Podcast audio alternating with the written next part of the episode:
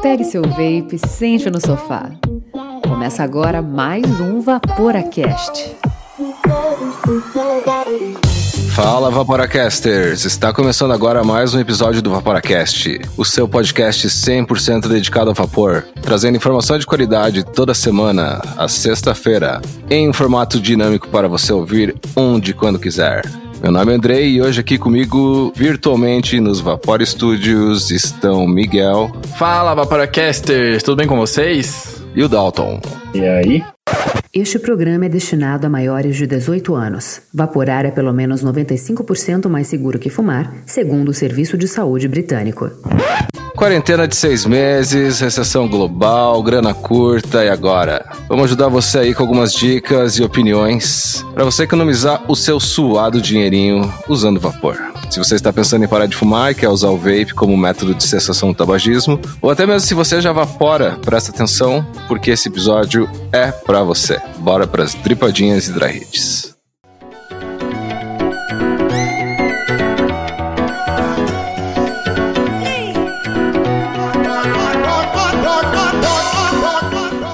Dripadinhas e Dry Hits. O Vaporacast já fez um ano. A gente começou no passado, no Dia Internacional Sem Tabaco, que é todo dia 31 de maio, com alguns compromissos. Ajudar as pessoas a parar de fumar, fortalecer a comunidade vapor brasileira para amadurecer e brigar por uma liberação do vaping no Brasil. Nascemos para trazer informação e discussão de qualidade e profunda, porque a gente pode fazer isso no podcast. E é graças aos nossos assinantes e aos parceiros que nos apoiam é que podemos fazer com que esse podcast chegue gratuitamente a todos que quiserem ouvir o Vaporacast. E não somos só podcast, a gente tem nosso Instagram e tem também o nosso canal do YouTube, todos só Vaporacast. É só entrar no YouTube e colocar Vaporacast que você acha os vídeos do Dalton lá. E se você entrar no Instagram, Vaporacast, você acha o nosso Instagram. E se você gosta do nosso conteúdo e também entende quão importante para nós é ter você como assinante, não deixe de acessar vaporacast.com, clicar na aba Cine e nos dar essa força que sem dúvidas fará toda a diferença no desenvolvimento deste projeto. Quando você entra na aba Cine, você tem duas opções para você assinar o Vaporacast, ou melhor, contribuir com o Vaporacast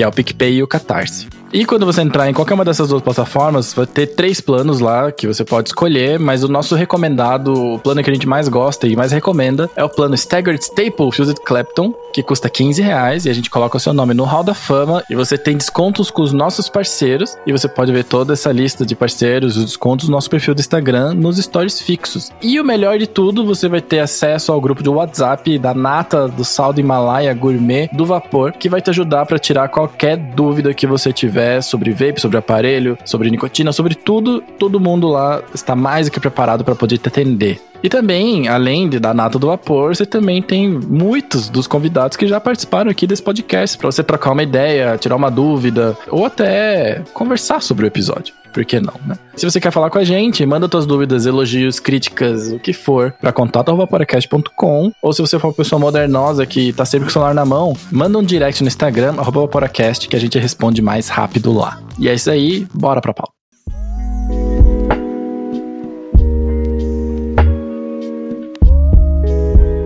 A pauta de hoje que a gente tem no Vaporacast pra gente conversar sobre é como que a gente pode economizar dinheiro utilizando o nosso vape, porque a gente sabe que se a gente entrar no nível de hobby, às vezes o custo vai lá em cima, porque a gente compra coisas que não precisa, ou quer experimentar coisas que a gente não acha, enfim. E é muito fácil se perder financeiramente quando você tá falando de vape. Então nosso episódio de hoje é que já que a gente tá em quarentena, já que a gente sabe que a situação pode estar tá apertando para muita gente, o que, que a gente pode achar de solução que seja mais barateza? Mas antes, eu quero fazer aqui uma entrevista com o Dalton, que é o nosso membro do Vaporacast, que ele fica mais no YouTube do que no podcast. Porque, poxa, como é que a gente nunca entrevistou o Dalton, galera, né? Então, Dalton, imagine que a gente tá no cataclisma nuclear, recursos muito escassos e você precisa de um mod e um atomizador para você poder levar e esses juices que você vai carregar contigo. Quais seriam, Dalton? Conta para nós. Primeiro, o mod. Qual mod você levaria pro Cataclisma? Cara, o mod que eu levaria hoje não é mais meu, mas o mod que eu levaria seria um Asmodus Almighty 21700, que é um mod que eu me arrependi muito de me desfazer. Nossa, cara, eu nem lembro desse modelo. Como é que ele é? Cara, é um modzinho 21700 que tá na mão do Valdir da Gato agora. Ele veio aqui em casa, veio cheio de conversa e acabou levando na, na Ládia. O mod de mim. Mas é um modzinho lindo, cara, com fire muito rápido, como todo chip da Asmodus, que me surpreendeu positivamente nesse quesito, incluindo até dando pau nos DNA aí que a galera fala tanto. A Asmodus está sendo meu novo xodózinho aí. Tô com um mini King Boost aqui na mão agora, mas esse Almighty, por ser 21700, tem um lugarzinho no coração, espero ter um novo daqui a um tempo. Ah, é aquele single que você tava usando um tempo atrás? Preto com vermelho, sim. Sei, qual que... Não, aquele mod é bacana mesmo, cara. Bom saber que tá com o Valdir, eu tenho que conversar com ele agora. e atomizador, qual que é o teu atomizador preferido? Ou atomizador que você levaria no cataclisma? Cara, eu acho que assim, atomizador é um negócio de paixão, cara. Que nem o dia que o Dolinho veio aqui, ele falou que ia preferir levar um dripper, porque já imaginou derrubar o, o atomizador, o RTA e quebrar o vidro no meio do, do apocalipse. Pois é, né? Cara, minha paixão pelo Profile vai além disso. É Profile e acabou. Pô, inclusive teve um rapaz, né, de Santa Catarina aí que quebrou o vidro do Manta e ele torneou um vidro, não é vidro, né? Mas ele torneou a parte que ele quebrou com um negócio de aço, assim, cara, ficou maravilhoso. Tinha que encomendar um desses para que os nossos RTAs não fiquem inutilizáveis no cataclisma. De fato. Ou não derruba, né? Mais fácil não derrubar. Ah, mas a gente tá na correria, né, cara? A gente nunca sabe quem vai te atacar numa situação de escassos recursos. Vai que você se mete numa briga aí. E Juice, cara, que Juice você gostaria de ter contigo? Cara, Juice é complicado, né? Porque assim, você não tem que pensar naquele Juice que você tá amando no momento. Tem que ser aquele Juice. É um só? Ah, vamos. Bota três. Um é ruim, né? Um é pouco. Cara, Juice que eu não enjoo de jeito nenhum, cara. Primeiro, eterno favorito, que é a Home Slice da Gato, que esperamos ver no mercado quanto antes de novo. Saudades, inclusive. Putz, cara, é um Juice, assim, melhor torta de limão que eu já provei aí, disparado. Bate em Dinner Lady, bate em todo. Desculpa as outras aí, mas é muito único. Pode ser que tenha um tanto de apego emocional também, por ser um dos primeiros Juice que eu vaporei quando parei de fumar. Mas seria esse Home Slice, tortinha de limão.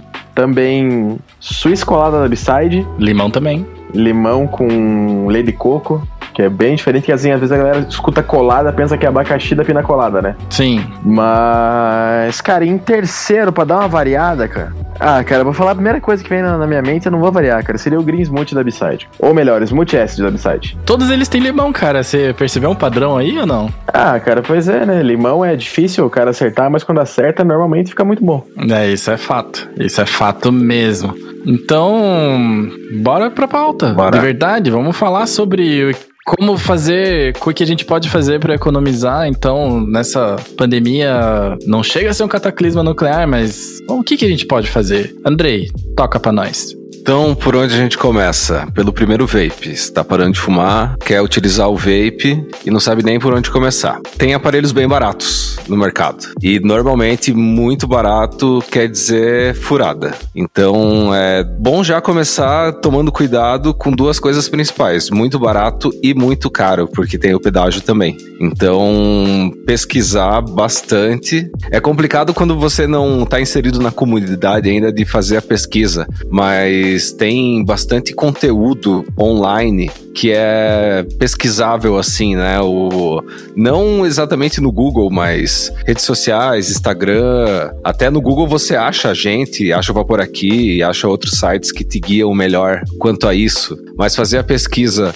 em redes sociais eu acho que vai ser é, mais proveitosa. E hoje a gente tem no mercado aparelhos que são bem acessíveis e tem alguma fama de não durarem muito. Na verdade, os vapes em geral não duram muito. Vapes até mais de, valores mais expressivos, vapes mais caros também costumam dar pau. Então, eu acho que dá para já meio que ter um, uma, um parâmetro com qualquer aparelho eletrônico é, moderno que vai ter ali a, Eletrônicos dão pau, né, cara? Basicamente, ah, né? que, que é, exatamente. Vai ter a sua obsolescência programada já, então. Ou realmente vai ser feito com materiais bem baratos e que tem probabilidade de estragar fácil, né? Sim. Acho que o bacana pra galera não ficar confuso seria a gente delimitar quais são exemplos desse tipo de aparelho. Boa. Manda boa. bala. Começa com um, então. Cara, porque eu vejo assim, eu vejo que muitas vezes a galera começa a querer vaporar porque vê um amigo vaporando. Aham.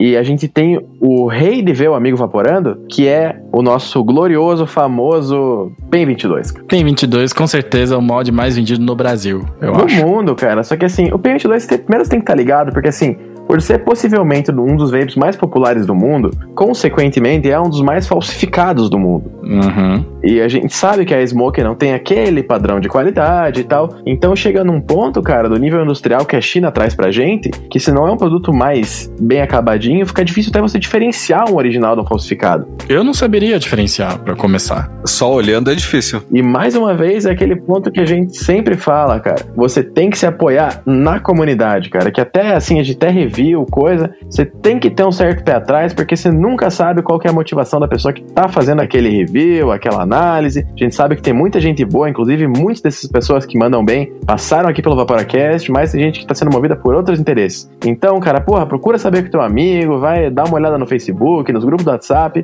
e pede uma opinião pra galera que com certeza vai ter opinião positiva e negativa, mas você pode ver o que tá predominando ali no meio da galera. É, porque eu lembro que quando eu comecei a evaporar, eu realmente achava tudo muito caro. Assim, na moral, vamos, vamos e venhamos, né? Eu olhava, por exemplo, tá, beleza, é, o mod vai custar dos 300 reais, a bateria mais 100 o par, se tiver barato, né? Porque o dólar subiu. O atomizador pode ser caro ou não, ou às vezes vem junto, daí você acha que tá fazendo um bom negócio. Então, para mim, sempre eu sempre achei caro. Eu, eu, me acostumei com o preço das coisas do vape, né? Me acostumei a ver, ah, esse aqui 170 é um atomizador. Só que, cara, não é muito viável para quem tá querendo economizar, imagino eu, que falar assim, pô, vai lá e compra o Vaporeço Gen, que é um ótimo mod. Eu acho que é um dos melhores mods de entrada aí, em questão de preço.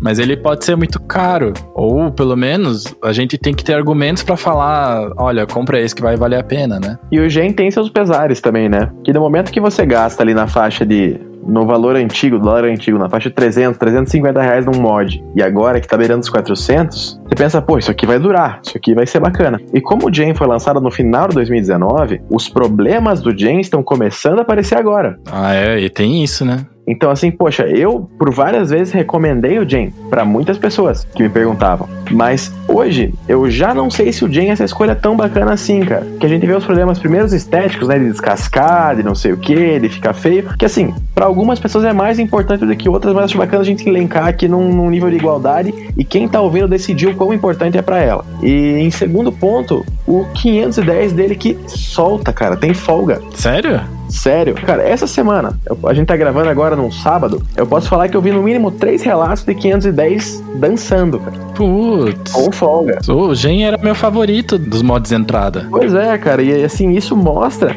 o quão ligado a gente deve estar com a indústria, cara. Porque foi lançado no final do ano passado. Começou a chegar no Brasil de uma maneira mais torrencial lá por fevereiro, assim, que chegou bastante gen e tal, e tinha no mercado. Uhum. Os problemas vão começar a aparecer agora, cara. Então, é sempre bacana perguntar pra galera, ver os relatos, que mesmo que o teu amigo não possa ter acontecido, quem sabe você, com um uso mais ou menos soviético, possa vir a causar um, um efeito diferente ali, né? No que, vai, no que vai sentir, no que não vai sentir, no que vai desgastar e no que não vai desgastar. Entendi. Então, as novidades, elas são novidades, eu posso dizer que até por um ano, cara. Porque o Jane foi lançado, se não me engano, se não me falha a memória, em outubro do ano passado. E os problemas estão começando a aparecer agora, com o uso mais intenso, né? É, eu lembro, eu lembro dessa novela do Gen e tal, porque eu lembro que o Ivan Shimoda tava todo animado, ele comprou na pré-venda e tudo mais, pra poder ser o primeiro a fazer review. E eu acho que ele foi um dos últimos a receber, porque eu não sei o que, que rola na pré-venda chinesa que você não é primeiro a receber quando você compra na pré-venda, né? É estranho, isso é estranho. Né, é um negócio esquisito, assim.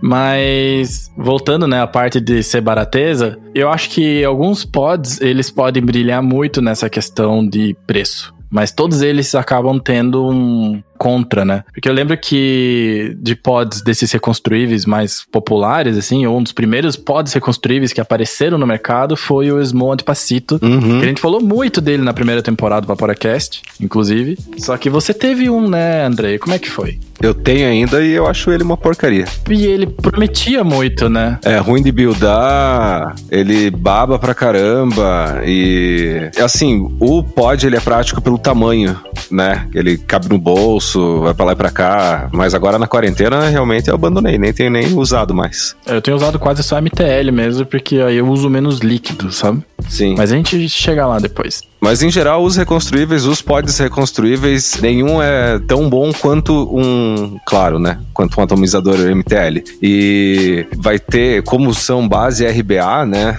Ali, elas têm um tamanho bem reduzido, nenhuma delas é, é confortável de construir. A melhor que eu vi foi do Jester, que tem um espaço considerável, mas o Jester também baba, não tem como. E ainda tem espaço para uma evolução dentro dessa, desse reconstruível, mas como a gente já falou em outros episódios, é uma realidade bem nossa aqui de outros países de terceiro mundo, porque no geral, nos mercados, principalmente nos mercados onde tem regulamentação, ação sobre vape, coilhead descartável é o que domina o mercado. É. E isso é interessante pra gente aprender a não surfar no hype das coisas, cara. Porque eu vejo que assim, o Pacito foi provavelmente o primeiro pod distribuído aí em larga escala com base RBA, né? Sim. Sim. E isso pode ter iludido a gente muito no sentido de falar, puta, isso aqui é o novo caminho, cara. E a gente viu que tanto o Pacito quanto o Jester não vieram para ficar, cara. Teve um hype e eles não ficaram, cara. De você entrar numa loja e ver, não ver a galera comentando e tal. Pode ser muito prático. Se a tua intenção é entrega de nicotina, cara, show. Se te satisfaz, você não precisa de mais nada. Mas você vê que no meio mais entusiasta, a galera conhece um pouquinho mais e até não, não chega a colecionar, mas tem três, quatro aparelhos na prateleira e tem que escolher um, eles não são o top da escolha ali, entende? Então eu acho que assim, talvez essas novidades que aparecem, a gente tem que ter o discernimento de, de esperar ver o desenrolar delas para ver se realmente são coisas que vieram para ficar ou são coisas que vieram para trazer ali um hypezinho e tal e morrer na casca, né? Sim, porque essa hype do Passito, eu comprei essa hype inteira. Eu lembro que eu fiquei acompanhando quando que chegava no Brasil. Assim que chegou, eu comprei, que foi bem no meu aniversário do ano passado, inclusive a minha esposa Gabi, maravilhosa, deu para mim de presente. E eu gostava dele, emprestei pro meu irmão, então eu parei de ter contato com ele, porque meu irmão tava tentando parar de fumar e tal. Eu falei, ó, oh, eu te empresto o meu podzinho, né, para você se virar aí, né? Mas então eu não tive mais contato, assim, né? Sei lá, acho que eu passei para ele em dezembro. Fiquei pouco tempo com o meu passito. Só que, por que a gente tá falando de pod e dessas coisas, né? Porque como o Andrei comentou, fora do Brasil, que nem Estados Unidos ou Europa, os lugares que são regulamentados, é muito raro as pessoas buildarem. Coisa que pra gente é o básico, né? De evaporar, de pegar um reconstruível, né? Um RTA, um RDA, seja lá o que for, ou um MTL, no caso. E a gente mesmo colocar o algodão e colocar a coil, né? Isso é ser reconstruível. E lá fora é muito barato, porque pela passagem do metrô você compra duas, dois coil heads, sabe? Seria como se a gente fosse pegar o dinheiro do busão e comprar duas coilzinhas dessas da Vaporeço, por exemplo. Sim. E isso não acontece aqui pra gente, né? Então que aí você tem que fazer uma escolha, né? Ou tem que, não necessariamente fazer uma escolha, mas você tem que pesar o que, que pode acontecer, né? Se a gente tá numa, num processo de quarentena, que as fronteiras estão começando a serem fechadas, né? Primeiro foi fechado o Paraguai, agora tem Estados Unidos, agora Europa. Claro, isso é para as pessoas viajarem, né? Sim. Eu não sei ainda como é que isso vai impactar. Eu acho que o Dalton vai saber me falar melhor sobre o impacto, né? De importações. Mas a gente tem que pensar assim: pode ser o que a gente tem que planejar um cenário no qual a gente não vai ter acesso a coil heads. E se a gente não tiver acesso a coil heads, todos esses podzinhos que são padrão, que a gente usa, que nem o Dalton, que é apaixonado pelo Caliburn Coco, não chega coil. E aí você tem um aparelho que é maravilhoso, que funciona super bem, que economiza juice, que faz tudo aquilo, só que você não tem mais reposição. Isso faz com que o teu aparelho seja inutilizado, né? Inclusive vendo o Caliburn Coco. Mas vamos lá.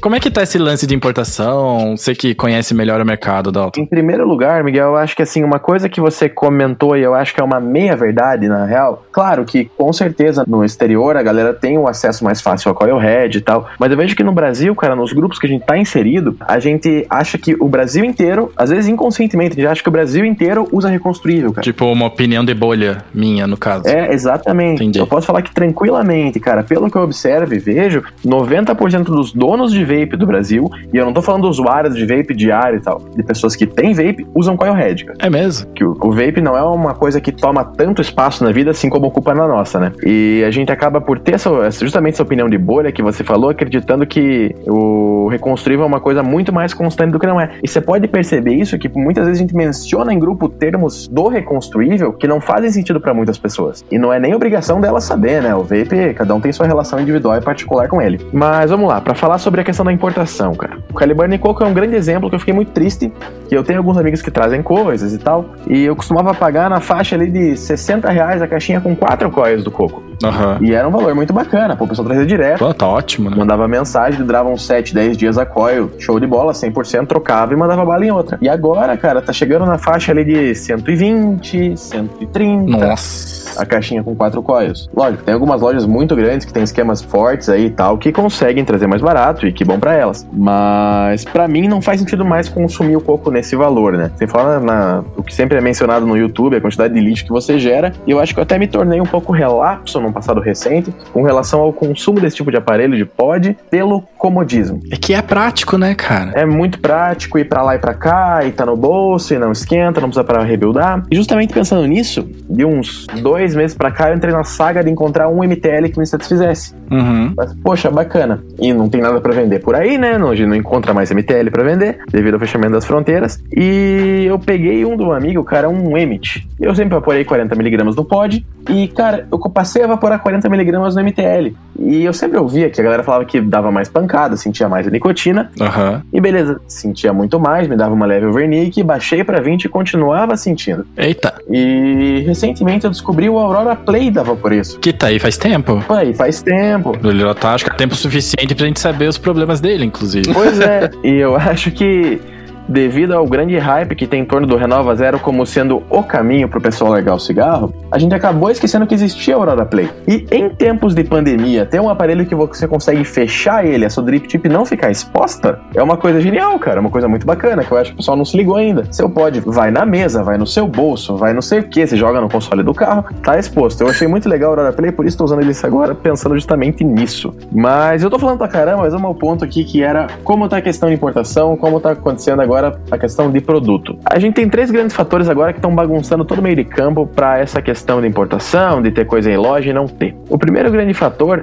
é o dólar, que ele tá alto, Altíssimo. aham. altíssimo, e a gente já vai voltar no ponto do dólar. Segundo ponto, a China tá uma bagunça, não tá saindo coisa de lá, na mesma maneira que saía antigamente, e tudo que vem pro Brasil tem que ser redirecionado eventualmente. Então, da China vai pro Estados Unidos, ou da China pro Paraguai, ou vai dos Estados Unidos pro Paraguai e alguém traz pra cá. E por não tá chegando direito, é, o estoque no Paraguai não tá sendo reabastecido. Então, o que acontece? O resto do estoque que tá tendo lá, o preço tá subindo. É, a lei da oferta e da procura, né? Da oferta e demanda, né? A demanda tá igual ou maior, porque agora o pessoal tá trabalhando de casa e tem muito mais tempo para evaporar, né? Em vez de estar no escritório fechado. E a oferta diminuiu bastante. E o terceiro ponto é que assim, a gente sabe a área cinza que o vape vive hoje, né? ninguém aqui vai ser hipócrita de tentar deixar isso sugar coated, sabe? Com um véuzinho de, de qualquer coisa. Aham. Mas, cara, era passado pela ponte normalmente, de uma maneira, claro, de, de- desse caminho do produto ali. Clássica paraguaia. Clássica paraguaia, né? Só que assim, a ponte tá fechada.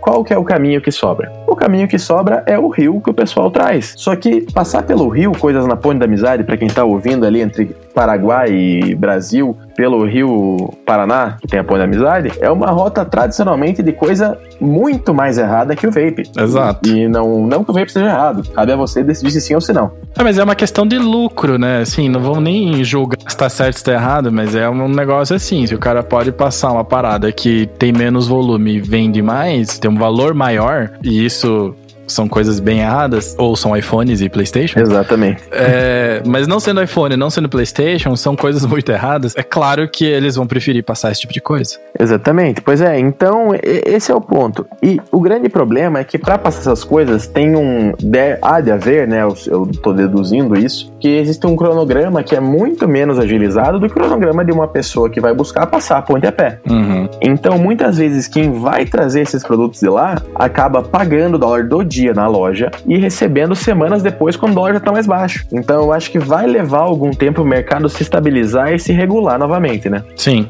Que a gente tá numa bagunça, né? Essa é a real, né? Uhum. E, mas esse, esse caminho, né, que você comentou, né, que é o caminho de compra da China, redireciona os Estados Unidos, redi- redireciona o Paraguai e tal, esse costuma ser o caminho que as lojas usam. Exatamente. Mas e comprar na China, por exemplo, AliExpress, compra de usuário mesmo, né? Tipo, quero comprar um algodão, quero comprar um fio, quero comprar uma coil head. Tá funcionando? Você tem alguma notícia disso? Cara, eu acredito que nesse ponto não teve nenhuma grande mudança do que era antes, devido quanto à restrição de importação direto para o Brasil, né? Se você quiser comprar para receber na sua casa, é uma grande loteria. A gente tem amigos que compram atomizador, compram não sei o que, até mod, e eventualmente chega. E tem pessoas que têm mais sorte que outras, né? Porque é um artigo que não pode ser importado legalmente na regulamentação atual, né? Não vou falar nem que é ilegal, eu falo que na, na lei de hoje. Não é permitido, é. Que tende a mudar, a gente espera que mude, assim que nossos órgãos fiscalizadores e regulatórios aí consigam ter uma posição mais definitiva sobre o vape. A gente sabe que vai acontecer muito logo, isso vai passar a ser permitido. Mas a questão de importação é loteria. Você comprar na internet e tal, você tem uma chance de receber, e muitas pessoas recebem de fato, só que também tem a chance de não receber por se tratar de um artigo que não tem a importação regularizada no Brasil.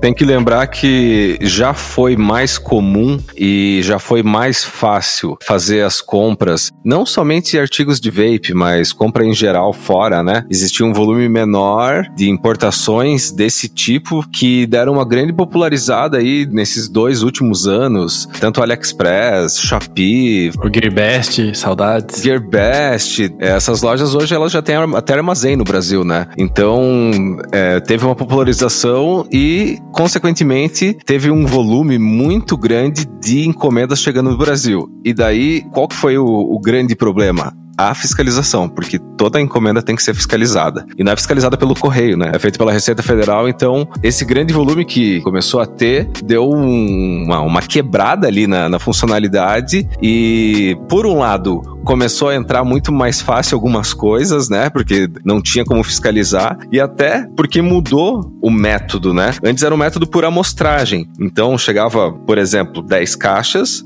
Pegava-se uma caixa, abria aquela caixa e fazia fiscalização naquela caixa. Agora está sendo é, feita em todas as caixas, por exemplo, em todo tudo que, que entra no Brasil tem que ser fiscalizado. É, era para ter entrado até já em vigor essa, essa fiscalização, mas ainda não entrou. Então tá muito mais difícil, né, do que era antigamente. Teve vários sites que pararam de mandar para o Brasil justamente porque a fiscalização ficou mais rigorosa, né? Eu lembro da Quinta-feira Negra do Gearbest. Isso. Da, na verdade, da Receita Federal, né? Da Receita Federal. É. Que não foi só o site Gearbest, né? Foi, foram vários sites. Foi tudo, é. Eu lembro que eles, numa quinta-feira, todo mundo que tava esperando, pelo menos todo mundo nos grupos tava esperando encomenda vir de fora, perdeu a encomenda. Mas assim, só deixa eu só fazer um parênteses aqui, só pra gente entender, ou less, pra esclarecer do que a gente tá falando. É, a gente tá falando que, beleza, o vape tem a venda proibida no Brasil, certo? E a gente falou que tem polícia e tem Receita Federal que olha essa encomenda chegando pra cá. Então,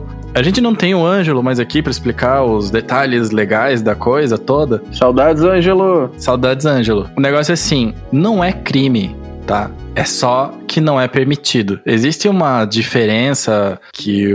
Poxa, Ângelo, você podia explicar isso tão melhor do que eu. Mas existe uma diferença entre você fazer uma contravenção e você fazer um crime, né? Crimes são coisas que estão escritas na lei que você não pode fazer e que você vai preso. Isso é a definição de crime. Tudo que tá na lei, que se você quebrar a lei, por exemplo, eu não vou saber citar alguma de cabeça, mas que não te leva preso não é crime. Mas ainda é uma contravenção. Você pode ter, ser fichado e etc e tal. O que eu quero dizer é, você não vai preso por ter feito uma compra no AliExpress e tua encomenda foi barrada, e você tampouco vai perder o dinheiro. Ué, mas como assim, Miguel? O que, que você tá falando então? Que eu vou comprar e não vai dar nada? Caso não der certo? É mais ou menos isso. Só que você vai perder tempo. Muito tempo. Porque, não sei se vocês já compraram uma coisa, vocês ouvintes, ou galera daqui da mesa virtual do Vaporacast, já comprou alguma coisa da AliExpress? Ou da China no geral? Porque na minha cabeça, AliExpress igual China. Se eles enviam pro Brasil aquele produto, eles vão mandar e ponto. Né? Então, se você tá lá e você tá no site chinês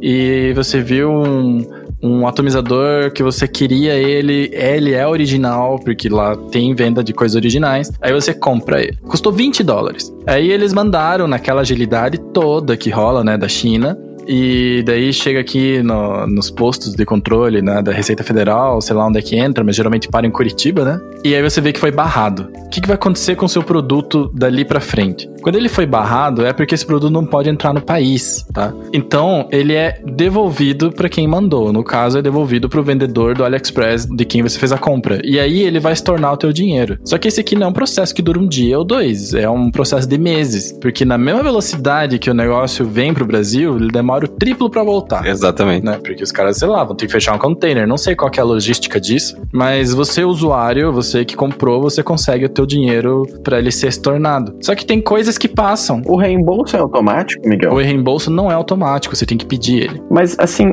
será que não é um pouco de. Isso sendo bem patrulhinha mesmo, cara? Uhum. Será que esse negócio de a gente pedir, saber que não pode, ser devolvido e ainda pedir reembolso, não é uma coisa que encarece todo o processo e que encarece até outros produtos que não tem nada a ver com vape, porque a importação é permitida, cara? Com certeza, com certeza encarece. Porque eu vejo que assim, acontece muito isso com importação de celular. Uhum. Eu gosto muito de uma marca de celular que chama OnePlus, que é uma marca chinesa e tenho desde o terceiro modelo, tá no oitavo, hoje tenho, tive, tive vários deles. E é uma marca muito boa, Android, muito simples, muito puro, muito rápido. E todas as vezes que eu importei da China, é comprar no AliExpress e rezar, né? Eu nunca paguei a taxa de importação. E para celular, dependendo do estado que você mora, tem a taxa padrão, que é 200 reais de importação de celular, e em alguns casos tem a taxa correspondente pelo valor do invoice. Que aí é pior, né? Uhum. É pior, e pode beirar os mil, mil duzentos reais. E eu vejo nos grupos a galera pedindo reembolso porque foi taxado. Só que no momento que é taxado, ele não volta pro remitente. Ele fica apreendido aguardando. Exato. Então eu penso que, quem sabe, o vape não pode acontecer da mesma maneira, cara, porque vários sites que vendiam esse tipo de celular muito mais barato deixaram de enviar para o Brasil ou se tornaram financeiramente inviáveis. É exatamente isso que acontece, na verdade. Porque o GearBest parou de mandar para o Brasil, 3F Vape parou de mandar para o Brasil, e aí tem uma lista gigante de lugares que pararam de mandar para o Brasil justamente por isso, porque muitos dos produtos que eles mandavam acabavam retornando, então não era nem que encarecia, ele inviabiliza, né? Uhum. Não é só o Brasil, tem vários países que uh, esses sites não, não enviam certos produtos. Isso. Porém, tem coisas que você pode pedir que não tem problema, sabe? Por exemplo, se você, quando você fez a tua pesquisa e comprou um atomizador reconstruível, nesse caso, você comprar fio e algodão, fio ou coil, isso chega tranquilão. Mas não se tiver o atomizador junto na mesma compra. Não, se tiver um atomizador junto na mesma compra, exato. Mas, Miguel, sabe qual eu acho que é o grande X da questão aí? Me fale. Não é o que você tá importando, e sim o que vem escrito no invoice, cara. Porque se vier como Electronic Cigarette Accessories, vai barraca. Se vier coil, não. Tanto que tem muita gente que redireciona esses produtos, mandando para os Estados Unidos e para o Brasil com um invoice falso e chega. Entendi. O importante, se você for importar fio, algodão, é ele não estar tá listado em uma categoria relacionada ao vapor. É porque o lance é, você, se você trouxer, como o Dalton falou, coisas de vape, ele provavelmente vai ser barrado. Só que quando é algodão, vem só algodão. Quando é fio, vem só fio, sabe? Então é um lance que você tem que ficar de olho e tem que ter uma certa, não malandragem, mas tem que ter um, uma certa noção do que se for comprar, sabe? Eu acho que é mais seguro você comprar, por exemplo, um rolinho de Clapton do que um monte de coil para vape, sabe? Uhum. Ou você trazer só os insumos que você precisa para poder remontar o seu atomizador, já que a gente falou que é interessante no Brasil, ou pode ser interessante se ter um negócio reconstruível, porque imagino eu que é mais fácil você passar um pacotinho de algodão, um pacotinho de fio, do que uma coil, um, uma coil da Vaporeço, por exemplo, sabe? Que é claramente um uso para vape. Então, todo esse lance de importação, a gente tem que ter aí. É um negócio que você ter que pesar na sua balança e ver se vale a pena ou não vale a pena, porque o preço é muito diferente, é muito mais barato que fazer esse tipo de compra, e por isso que era muito popular antes. O GearBest, inclusive, eu acho que chegou a, até nos primórdios aqui do vape no Brasil, ele até apoiava alguns influencers. Sim. Né? Eu sei de um que com certeza apoiava. E isso não acontece mais, né? Porque não é viável viável para a Gearbest trazer Brasil, por isso que eles pararam de trazer, inclusive. Né? A AliExpress ainda manda, mas depende da loja do AliExpress que você olhou. Sim. Então você vai ter que fazer um peso assim, tipo, tá, beleza, o que, que eu vou comprar? Eu vou comprar um reconstruir, vou comprar um pod? Você tem que estar tá sempre de olho na disponibilidade desses produtos no Brasil. Né? É o que a gente sempre fala, pod bom é pod que tem reposição, porque senão vira aquele Orion, né, o Orion da Lost Vape, que é eu acho que foi o melhor pod que já fizeram, esteticamente. Todo mundo copiou depois. Mas ninguém tinha coil pra ele. E quando tinha, custava 50 reais, sabe? Quando era barato o dólar. Sim. Agora, beleza, a gente falou que a gente ia dizer o que, que a gente pode fazer para baratear e até agora a gente só colocou os problemas. E de fato, o que, que a gente pode fazer para baratear? Uma coisa que tem que ter em mente a questão do consumo de juice, né? A gente não falou de juice ainda. Cuidar bastante na hora de comprar juice também, ir atrás da comunidade, dar uma olhada, porque juice muito barato também pode ser sinônimo de furada. Então, é, a gente sabe que o dólar tá mais caro e alguns juices até realmente ficaram mais caros, mas, cara, juice muito barato, dá uma olhada, pesquise a marca, veja bem. Se não tem ninguém falando nada sobre essa marca, é suspeito. Então, cuidar com isso. Mas na parte de consumo de juice, MTL pode, vão te garantir que você tenha um consumo menor de juice e a parte de reconstruível mesmo vai te garantir que você tenha, além de economizar, você tenha disponibilidade a hora que você quiser, desde que você tenha os insumos, claro, para fazer ali a reconstrução da, da coil ali, do algodão, passar o algodão novamente no, no atomizador. Sim, é porque o, o, problema que eu vejo é que um, o preço de um atomizador MTL, por exemplo, é um preço de um pod, que já tem bateria, que já tá pronto para usar, né? Perfeito. Outra coisa também, né, continuando nessa questão de juices aí que o, o Andrei comentou, as fronteiras, né, elas estão difíceis hoje. O pessoal até consegue dar um jeito, mas as fronteiras estão difíceis hoje. Isso tem tido um efeito no mercado de juices nacional, que é os juice makers nacionais estão vendendo muito bem, ou pelo menos quem conseguiu se preparar para ter insumos para poder fazer os, os líquidos né, da sua própria marca. A gente tem visto que tem muitos makers que estão indo muito bem porque tá tendo uma falta de juice importado no mercado. E quando tem um juice importado no mercado, ele vai estar, tá, claro, a preço de dólar atualizado, porque juice é um negócio que vai embora rápido. Né? Então, assim, dá uma preferência para os nacionais, porque com certeza vai economizar dinheiro. O nacional é sempre mais barato que os importados. E quando não são, você tem que ter um cuidado para ver se esse importado não é falsificado, certo? Mas dá uma olhada nos, nos produtores locais, né, que tem na tua cidade, porque você também economiza, na tua cidade, na tua região, no teu estado, para você também economizar frete. Porque a gente tem vários parceiros, tem vários juízes que a gente adora, por exemplo, o próprio Dalton citou a Abside aqui, né? A Abside ela é daqui de Curitiba, então se você tá ouvindo o Vaporacast, você tá em Natal, você vai ter um problemão de frete, né? Então, tenta ver o que, que tem de bom na tua região para você poder fortalecer o teu mercado local e também para economizar com todo esse lance de frete, logística, etc, sabe? Cara, eu que sempre fui um grande como que pode dizer, cara? Advoga em favor do juiz nacional desde sempre, né? Eu tô adorando ver meus amigos que só vaporavam Nest, Naked, não sei o que, comprando nacional e vendo, cara, eu gastei muito dinheiro à toa, cara. À toa. Porque assim, o cara, digamos, o cara olha na parede de uma loja de tabacaria, numa estante. O nacional, 60ml, a 70 e um gringo a 90, eu acho que talvez até inconscientemente a pessoa acha que, poxa, por 20 a mais eu levo uma coisa muito melhor. Mas não, cara. Não é o caso, né? É. Tem muito maker brasileiro que tá dando um show de bola e dando baile nos gringos, cara. Muita gente tá tendo a oportunidade de ver isso justamente na marra mesmo, mas eu acho que boa parte desses que descobriram isso agora não vão voltar para importado. Eu acredito nisso também, cara. Eu acho que essa crise aí, para quem faz líquido bom, eu não acho que vai ser uma venda só de agora, sabe? Eu acho que eles estão literalmente conseguindo novos clientes que talvez não experimentassem antes, né? E isso é muito massa. É, voltando aí no reconstruível, vale a pena bastante. Por quê? O que, que você precisa? Do atomizador reconstruível, algodão, alicate de corte e fios para vape. Não precisa de mais nada se você realmente quiser construir. As coils simples, elas funcionam super bem. Claro que é legal ter outras coils, mas se a gente tá falando de economizar, dá para fazer coils simples, elas são muito boas. E é, todos aqueles outros acessórios, omímetro, nossa, isso você não vai precisar de nada disso. É, se seu mod já for regulado, ele já faz isso para você. Né? Exatamente, né? o mod for regulado, mas como a gente tá falando aqui de economizar e barateira, com certeza quem vai estar tá indo atrás dessa, dessa informação ou vai estar tá com um podzinho ou vai estar com regulado para fazer isso. Mas é sempre bom lembrar, claro, que se você for fazer isso para Mac, você vai, realmente vai precisar ver de um omímetro ou de um mod que leia bem ali.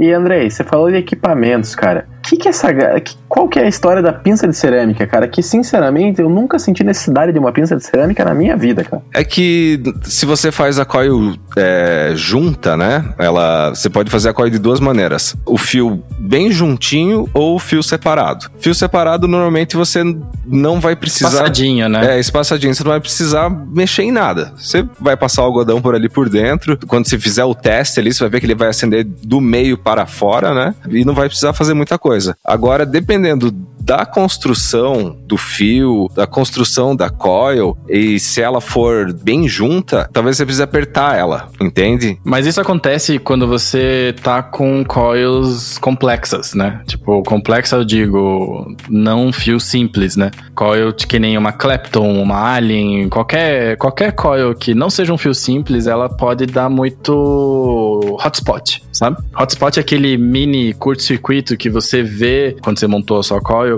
e você vê que tem um ponto quente no lugar, né? É porque a corrente, em vez de passar pelo núcleo da coil, que é o que ela deveria fazer, ela tá pegando um atalho entre um anelzinho pro outro, direto. Então, a maioria dessa, não é toda essa corrente, mas uma boa parte dessa corrente, ela tá indo pelo lugar errado. Esse negócio de tirar o hotspot, você muitas vezes resolve só, sabe, tocando guitarra em cima da coil, assim, fazendo um brum, assim, passando ali o negócio e tal. E eu não sei exatamente qual que é a mágica que isso faz, eu, eu que sou todo das exatas aqui, eu tô colocando isso na magia, que eu não entendo.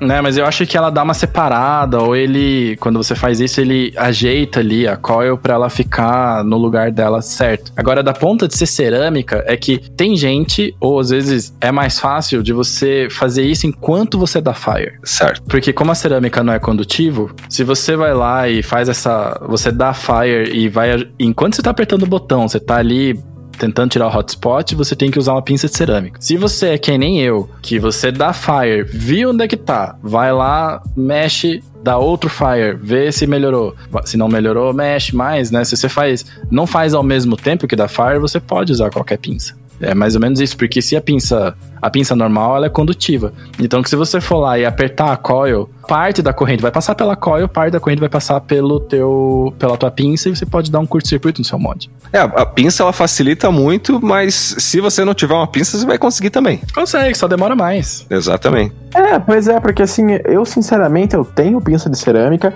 mas eu nunca senti necessidade de usar uma pinça de cerâmica, menos, mesmo usando coils compostas, coils com mais massa.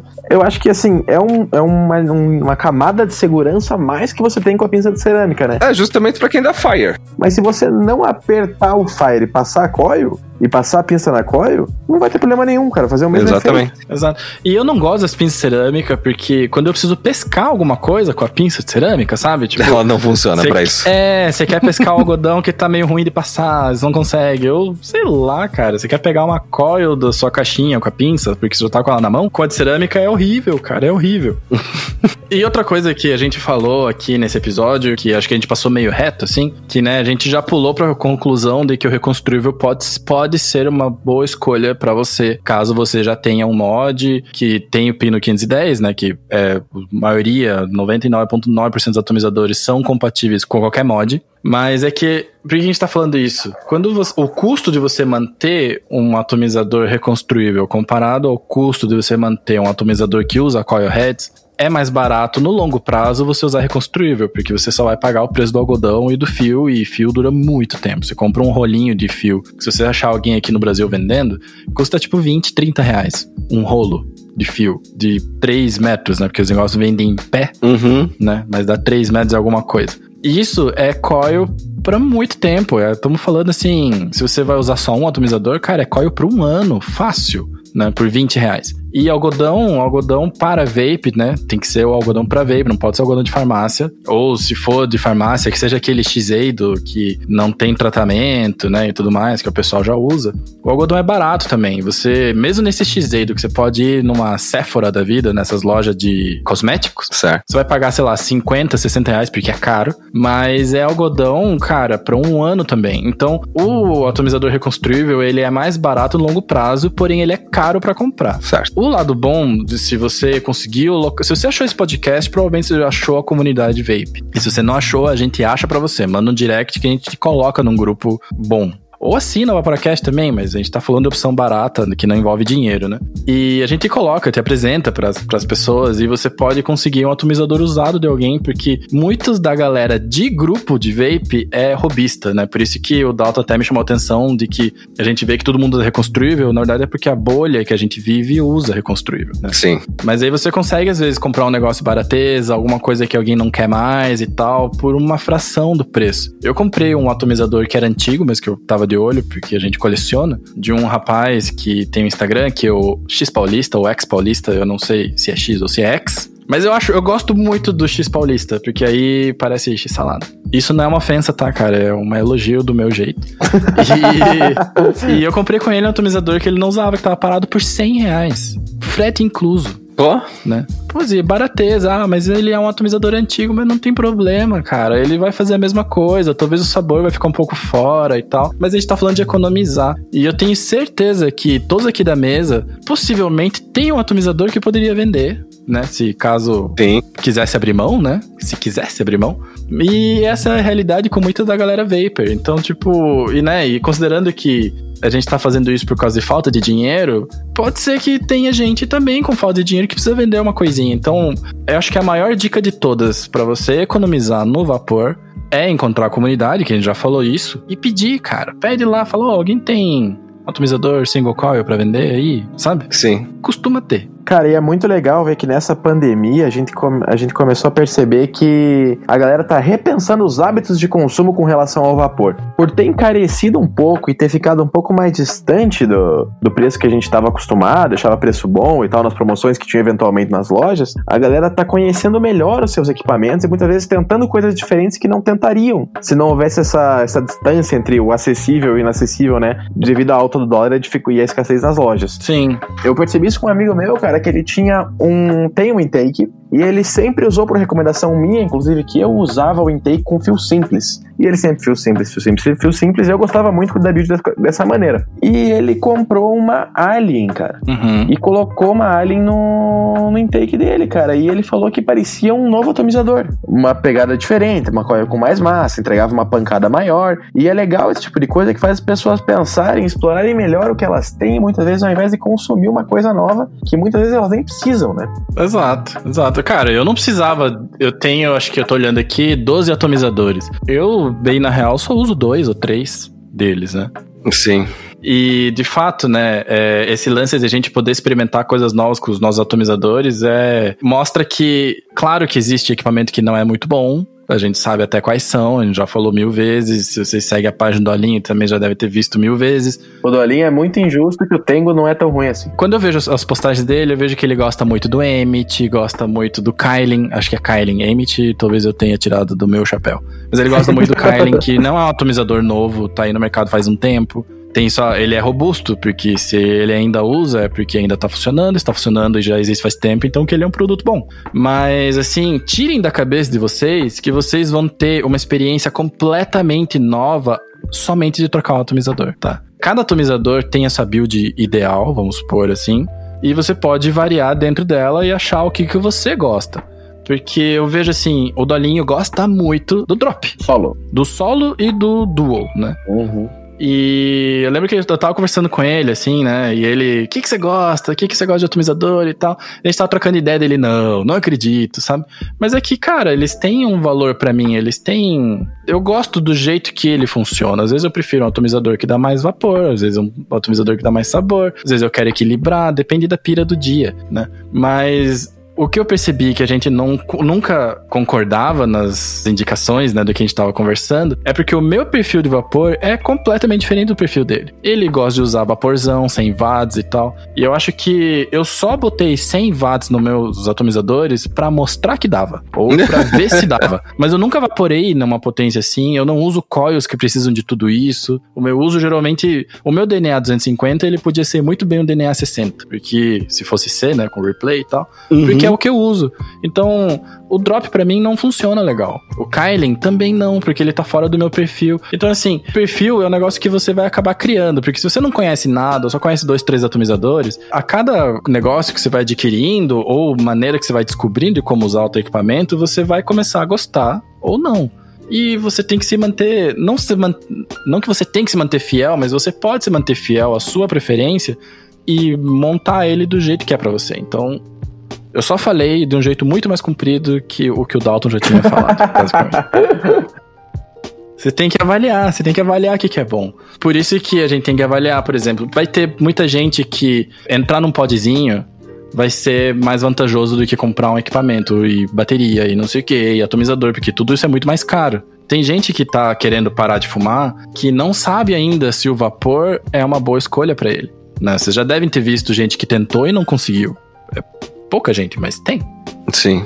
Mas vai ter gente que vai precisar, por exemplo, experimentar um podzinho ou até um pod descartável. Que se fosse um para caráter completamente experimental, eu recomendaria muito um pod descartável, mesmo que eu sou contra essa questão toda de lixo. Porque pelo menos a pessoa, sei lá, vai gastar 50, 60 pila, não sei quanto tão descartável hoje mas ainda tem para vender e consegue experimentar e falar, tá, beleza, eu usei o descartável, não fumei durante esse período. Aí você vai lá, isso se você tá na experiência zero. Exatamente. E aí você vai lá e avalia. Vale a pena você fazer uma compra de 400, 500 reais que você não vai mais gastar dinheiro com esse setup durante o próximo ano? Ou vale a pena você comprar um pod popular, que nem esse Aurora, né? Que ele tem tampinha, que eu acho isso animal. E eu não tinha visto o valor que o Dalton falou nessa época de pandemia, né? Que você precisa deixar as coisas higienizadas, senão você vai ficar doente. E então a pessoa vai ter que fazer uma escolha. Se a escolha for pro lado de um pod, de um negócio que você não pode reconstruir, você tem que ter certeza que você vai achar reposição para ele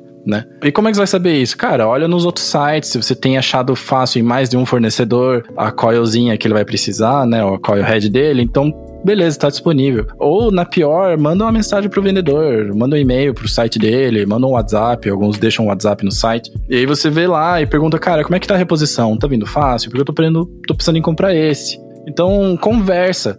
Eu tenho uma mania de não conversar com vendedores online, não de chato, mas para mim a internet é essa. A graça da internet é que eu compro um negócio, não falei com ninguém e chega na minha casa. mas, né, você só tava quietinho lá, clicou, né? iFood, né? É assim, né?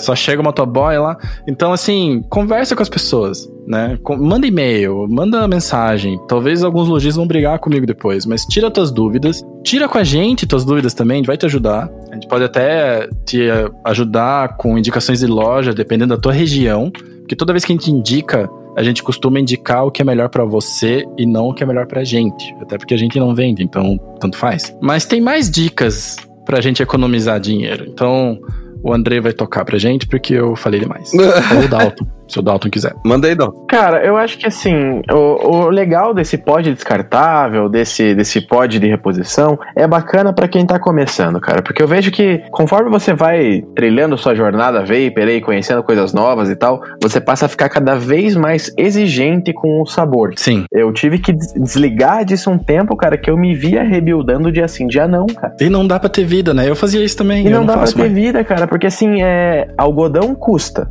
Mesh não é um recurso. Eu gosto muito de Mesh, vocês sabem disso. Mesh não é um recurso tão disponível quanto, graças a Deus, o Marcão, que participou do último episódio do DIY aqui, né? Que vocês conheceram já, me deu dois rolinhos de Mesh e tá me segurando tranquilo até agora. Mas, voltando ao prelúdio, hein? É, a questão do pod, cara, é que conforme, se você pegar um pod, sendo que você já conhece um vapor de, de coil reconstruível, que você tem aquele nível de customização, você é muito mais sensível à deterioração da coil do que uma pessoa que nunca vaporou. Verdade. Porque se a pessoa é fumante, ela sente o gosto de queimado naturalmente. Dá até saudades, né?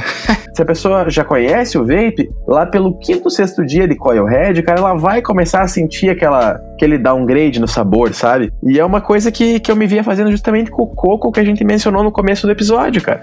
Eu me via trocando de coil a cada três, quatro dias, cara. Tanto que quando acabou, eu guardava as coils num potinho, porque eu queria ver quantas coils eu consumia num tempo X. Eu fui fuçar, ver se tinha alguma coil que prestava ainda, cara. e se bobear, tinha algumas, né? Não, eu salvei duas. Que era um luxo meu de trocar de coil porque eu não queria mais aquela. É verdade, né? A gente que tá acostumado com um sabor bom, a gente se pega nessa, né? A não ser que o pod seja muito, muito fininho. Que eu tava com aquele da Stealth que a gente recebeu de presente. E aí acabaram, né? Porque como esse pod da Stealth, ele é como se fosse um. Ele já vem carregado com Juice. Então ele é um sistema fechado. Né? Sistema fechado é quando já vem o cartucho fechado com juice dentro, você não faz nada, só coloca ali. Beleza, eu sentia uma queda no sabor e tal, mas o negócio pesava zero no meu bolso, então eu ficava ok com isso. Então, assim, para quem tem experiência, vai ter que sempre fazer uma balança de você vai ter que sempre abrir mão de alguma coisa para ganhar outra coisa do outro lado. E para quem tá começando, é mais fácil, né? Porque qualquer coisa é melhor do que cigarro. Em sabor mesmo. Boa. Então, dá pra gente tirar um, uma conclusão aí desse episódio que é, se você quiser economizar, é, a gente deu várias dicas aí, várias dicas legais, deu nossas opiniões também que a gente pensa sobre os reconstruíveis, sobre pods e tal. E além disso, ainda você pode ouvir a nossa série de DIY e aprender a fazer os próprios juices em casa, que como quase tudo no vape, você tem um custo maior inicial, mas a longo prazo isso vai te baratear bastante. Então, se você quiser, você pode ouvir o nosso último episódio de DIY, que a gente passou várias receitas, nove receitas, né? Foram nove. Receitas baratezas que dá para fazer aí com é, sabores que se é, você quiser seguir a série DIY, são sabores chaves ali, que coisas que a gente meio que já usou e você vai poder estar tá utilizando novamente. E a parte dos reconstruíveis, claro, que a gente já citou aqui sempre prezar também por pegar produtos que sejam reconhecidos pela durabilidade e pela disponibilidade, né? A gente frisou isso também no, no episódio que não vai adiantar nada você ter o Orion e depois não ter coil para ele ou ter que pagar 80 reais numa coil que vai durar o quê? Uma semana? Sim, eu lembro que tinha tutorial na internet para refazer a coil do Orion da Lost Vape e eu juro que eu pagaria 70 reais por uma coil do que ter que fazer aquele trabalho, sabe? que era um trabalho desgraçado Cara, de fazer fazer. Sabe? Eu reconstruí vendo um tutorial, cara, esse um tutorial em inglês, uma pessoa que não falava inglês, do ele reconstruiu a coia do Renova Zero. Nossa. E, cara, é difícil, cara. Eu te falo que assim, a primeira foi um fracasso, eu destruí a coil, e na segunda acabou dando certo, mas ele ainda vazava um pouquinho, cara. É porque o Renova, é, o Renova Zero, a coil dele é de cerâmica, então quando você troca o algodão, você tá, tipo, trocando a isolação dele, é um lance assim, né? O isolamento? É. Não, é que assim, a coilzinha de cerâmica dele, é que assim, a Vaporeço tem a característica das coils de fluxo mais restrito, que são as coils C-Cell que normalmente são de cerâmica, acho que todas são de cerâmica, né? CCL deve ter alguma coisa a ver com cerâmica. E essa coisinha de cerâmica que para quem viveu os anos 90 loucamente, lembra muito uma rodinha de skate de dedo. Lembra disso? Nossa, cara, você acabou de traduzir. Eu, eu não saberia explicar melhor. E aquilo, cara, assim, se você pega um algodão de, de mecha, de fibra, até o próprio cadarço, ele não faz muito sentido, porque você tem que dar uma wrapzinha, dar uma voltinha com o algodão em volta dele e encaixar no tubinho de metal. Agora, se você pega um pedacinho de algodão japonês, que ele é um tecidinho, né? reto, é muito mais fácil cortar e adaptar ele. Então, é possível e fica o desafio aí. Se você conseguir rebuildar um Renova Zero ou um pod que não é para ser rebuildado, lógico, se você puder fazer isso com segurança, mande pra gente no direct do Instagram, com certeza a gente vai dar as congratulações lá para você. Tinha um pod que agora deve ser muito difícil de achar, mas era o Smoke novo da Smoke. E é um nome muito confuso, né? Que tem o novo 2. Então tem o novo velho e o novo novo. O novo exato. O novo velho, as coisas do novo velho eram bem fáceis de você tirar fora, a, de você desmontar, assim. A primeira vez era um inferninho, mas na segunda já tá pronto, é só puxar.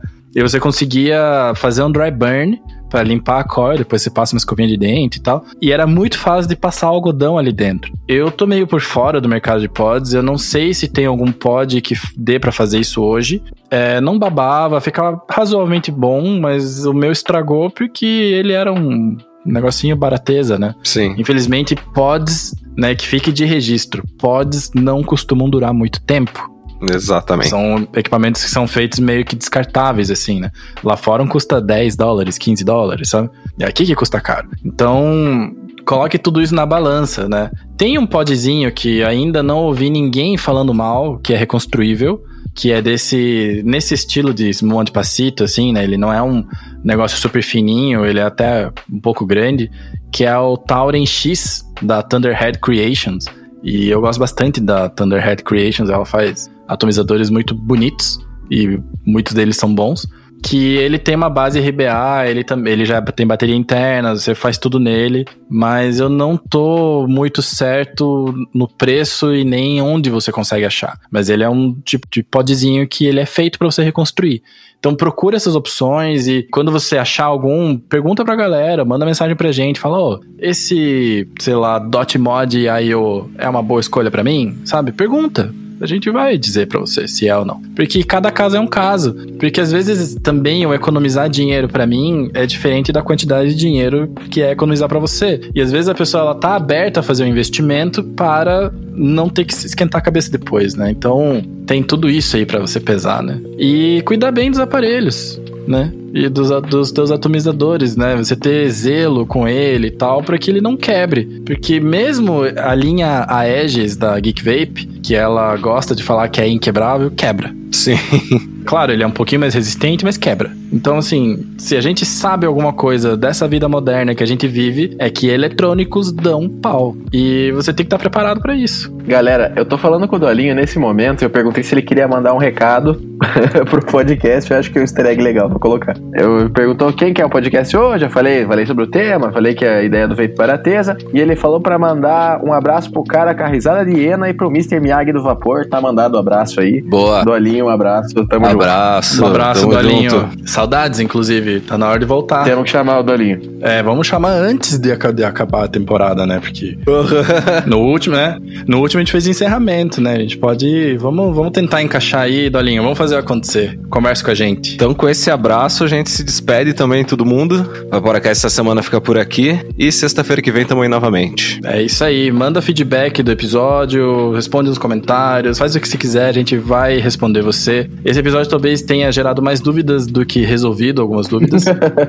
Mas o propósito é a gente costuma tentar te mostrar o caminho das pedras e não necessariamente dizer a resposta certa, porque a resposta certa vai depender do que você gosta e a gente não tem ideia disso. Então a gente te dá todas as ferramentas para você poder achar. A gente deixa a nossa consultoria, entre aspas, né, disponível para todos os ouvintes chamarem a gente no, Vapora, no Instagram do Vaporacast ou no e-mail, tanto faz. Porque beleza, a gente tem nosso grupo de assinantes, a gente tem nosso grupo de WhatsApp que é fechado e tal, mas o nosso acesso não é exclusivo deles. A gente tá aberto para todos vocês. Boa. E é isso aí. Até semana que vem, pessoal. Valeu. Valeu, galera. Obrigado por ouvir até aqui. Fiquem seguros, lavem as mãos, usem álcool gel e ressuscitem seu skate de dedo que deve estar em alguma gaveta sua. Brinque com ele, não saia de casa. Nossa, muito massa, Boa. cara. Eu vou procurar. Falou! Valeu. Falou.